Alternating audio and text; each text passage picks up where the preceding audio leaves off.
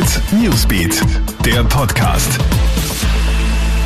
Ich bin's, Chiara Jirovetz und das sind unsere Top-Themen am Donnerstagabend.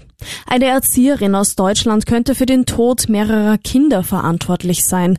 Ein dreijähriges Mädchen ist Anfang Mai in Viersen in Nordrhein-Westfalen infolge eines Atemstillstands gestorben.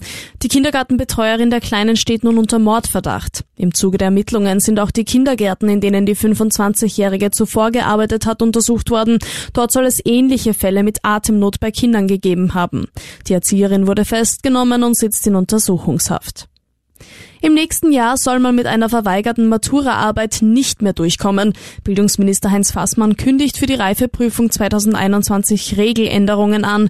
Grund ist, dass bei der Deutschmatura am Dienstag rund 30 Klausuren unbearbeitet abgegeben worden sind.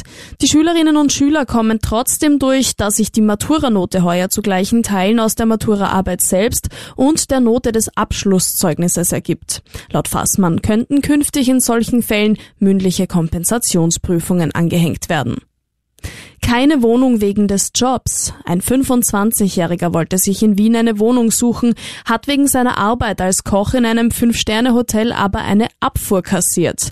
Als er einem Vermieter seinen Gehaltsnachweis schickt, antwortet dieser mit den Worten Sorry, kein AMS, keine Künstler und keine Gastro. Der Vermieter ist nämlich der Meinung, dass sich die Tourismusbranche nicht allzu bald erholen werde. Laut Juristen wohl ein Fall fürs Gericht, denn dabei dürfte es sich um Diskriminierung handeln.